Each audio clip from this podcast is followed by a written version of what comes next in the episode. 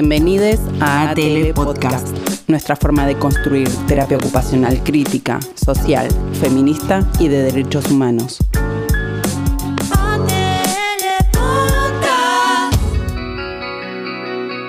Soy Cecilia Popritkin y desde ATL Podcast les queremos compartir dos episodios de experiencias latinoamericanas de terapia ocupacional y prácticas situadas durante la pandemia por COVID-19. Prácticas situadas durante la pandemia por COVID-19. Terapias ocupacionales desde el sur y para el sur. Parte 1. ¿Cómo se vieron afectados los dispositivos de atención psicosocial? cuáles fueron las estrategias implementadas desde terapia ocupacional y cómo se adecuaron a cada territorio. En el episodio del día de hoy vamos a escuchar a Florencia Pelagalle desde Argentina y a Carla Silva desde Brasil, quienes nos comparten sus experiencias de trabajo con personas en situación de calle en el contexto de pandemia por COVID.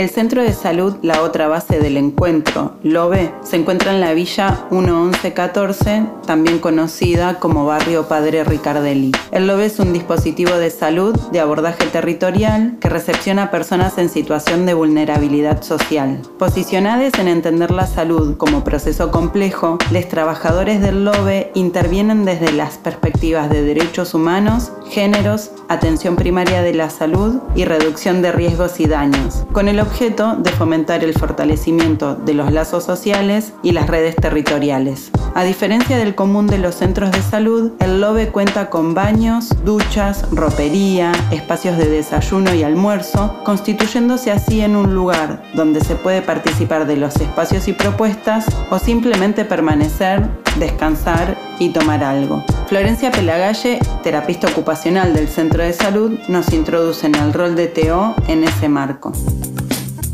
Pienso el rol de Teo allí como una construcción dinámica, desde una perspectiva social y feminista. Tal como señala Galeigo, desempeñar el rol de articuladora social se vuelve fundamental.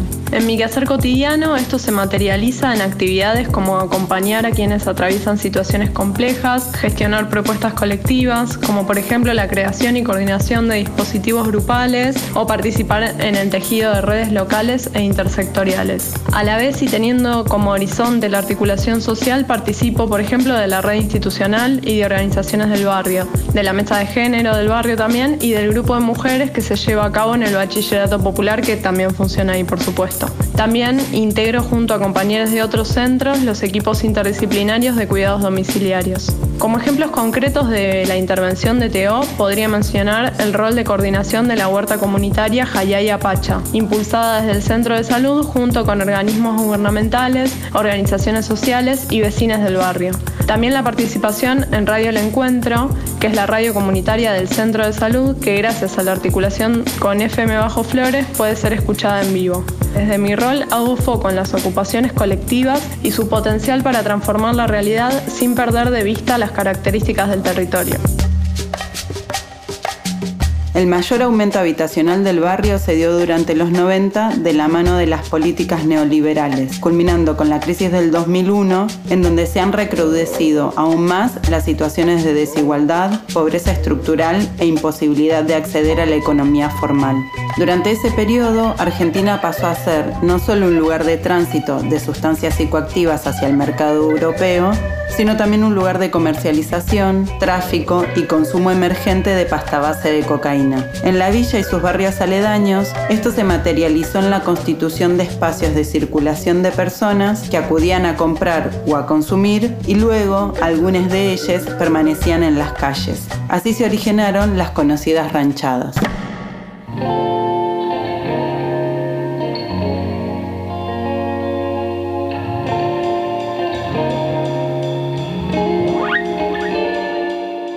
Inicialmente se trataba de la construcción de pequeñas viviendas muy precarias, los ranchos, donde vivían algunas personas y otras permanecían gran parte del día o los días.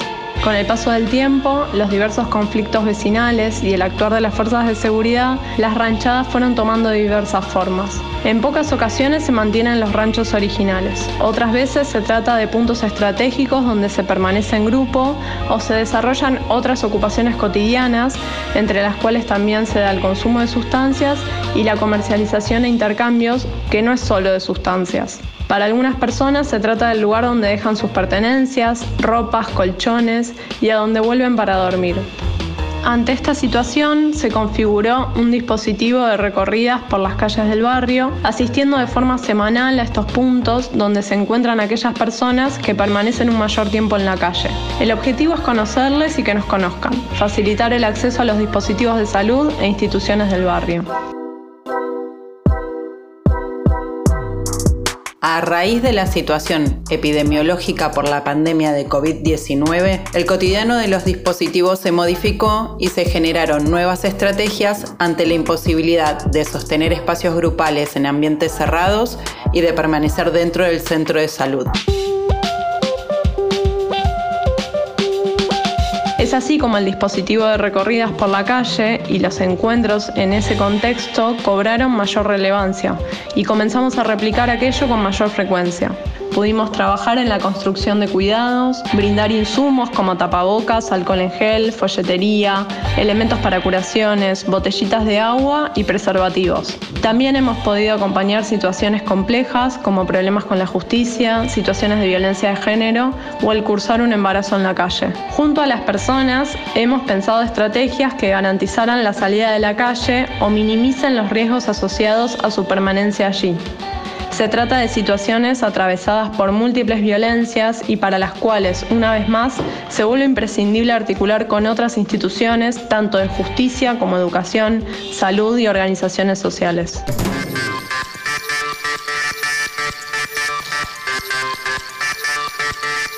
En Brasil, las actividades de extensión universitaria son un aspecto muy importante en la formación profesional. En palabras de Paulo Freire, posibilitan intercambios y amplían las posibilidades de formación ética, política y consciente en el contacto con grupos, comunidades y movimientos sociales dirigido a la construcción de conocimiento dialógico y liberador. En la Universidad de San Carlos, las actividades de extensión, además de implicar la generación y divulgación de conocimiento, se vinculan con la prestación de servicios, entre otras actividades. Carla Silva es terapista ocupacional y docente de la Universidad Federal de San Carlos, es coordinadora del Grupo de Enseñanza, Investigación y Extensión y Cultura, ACTO, Actividad Humana y Terapia Ocupacional. Ella, en el marco de las actividades de extensión universitaria, al igual que Florencia Pelagalle, trabaja con personas en situación de calle en la ciudad de San Carlos, estado de San Pablo, Brasil. Estoy aquí para contar de proyectos integrados que hicimos con población de calle durante la pandemia, sobre todo 2020.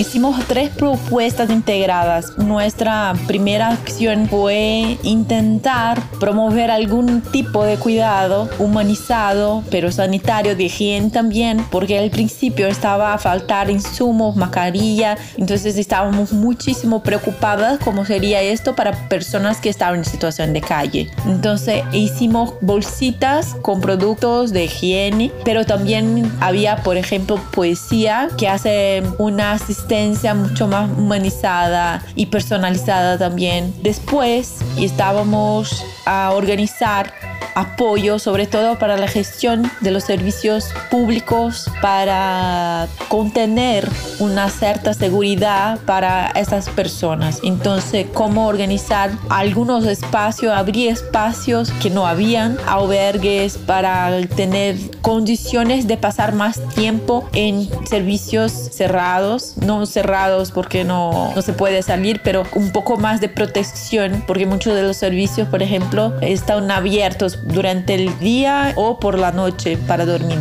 Entonces era tener espacios como 24 horas para las personas, no estar en, situación de inseguridad muy grande estando en, situación de calle. Además de contarnos de la gestión y aporte en la organización del cotidiano en los albergues, Carla Silva nos cuenta del proyecto Cuadernidos un proyecto un poco más duradero fue eh, lo que llamamos de los caderniños que sería algo como cuadernitos, pero cuadernidos, porque tratamos de hacer como un cuidado a través de estos cuadernos, que eran invitaciones para que pudiesen expresar, hacer registros de sus cotidianos. Entonces lo que hicimos fue un apoyo muy importante entre terapia ocupacional y design, el arte, también la comunicación y cultura, política, y para construir este material personalizado, entonces cada uno recibía un material impreso que fue todo hecho a mano y que eran como invitaciones para que puedan escribir sobre lo que estaba a pasar, sentir. Cada página estaba como una invitación. Había juegos, preguntas, poesía, música sobre derechos cotidianos, cuidados, sujetos de apoyo, afectos, sentimientos y sobre lo que estaba pasando. Entonces fue hechos cada eh, para cada una de las personas que estaban participar, sobre todo para estas personas que estaban en una situación donde la sociabilidad, su vivencia en la calle estaba mucho más intensa y que fueran para los albergues. Entonces este tiempo también se, se, se transforma, se cambia y, y, necesitan también de, mucha, de mucho más contorno para algunas cosas y, esto fue muy interesante observar cómo sirvió de una manera muy cuidadosa. Escribían y nos devolvían, entonces era una contestación, una próxima respuesta con temas que le gustaban, con temas que, que le quería escribir y que se puede usar también de manera muy libre. Era como un diario desconstruido de lo que estaba a pasar. En esta propuesta el tema de la accesibilidad también es pensada y es importante decir también que todo el grupo es alfabetizado, así que podemos contar con ese tipo de recursos de texto también, ¿no? de, escrita, de lectura. Entonces mantuvimos esta propuesta para este año donde continuaremos a hacer estos cambios junto con un plan un poco más grande ahora de asesoría con un plan de comunicación. Así podemos generar productos medias que también puedan expresar un poco más de sus demandas desde la vivienda, trabajo, pero también sus reflexiones, experiencias de vida, sobre sus trayectorias de vida y desarrollando también una, un servicio en acciones mucho más envueltos del derecho de la ciudadanía y no asistencialista, ¿no? higienista, como también hay muchas acciones en este sentido. Debido a la pandemia por COVID-19, los contextos fueron muy dinámicos y cambiantes y obligó a generar estrategias flexibles y creativas. Después de escuchar a las colegas, podemos pensar que los abordajes territoriales, que tienen en cuenta las diferentes dimensiones que atraviesan el cotidiano de las personas, son fundamentales para pensar una terapia ocupacional crítica y social. En este sentido, consideramos clave adecuar los abordajes a las características de la población y sus contextos. Carla Silva nos facilitó los cuadernidos que los pueden descargar gratuitamente en el link que les dejamos en la descripción de Spotify y en nuestras redes sociales. En la segunda parte del episodio de experiencias latinoamericanas de terapia ocupacional y prácticas situadas durante la pandemia por COVID-19, vamos a compartir relatos de las colegas Mónica Palacios de Chile y Mariel Espinoglio de Uruguay. Esto fue la sección de experiencias para ATL Podcast. Nuestras redes sociales son Instagram, Agrupación Terapistas Libres, Facebook, Agrupación Terapistas Ocupacionales Libres, ATL, YouTube, ATL, Agrupación Terapistas Libres.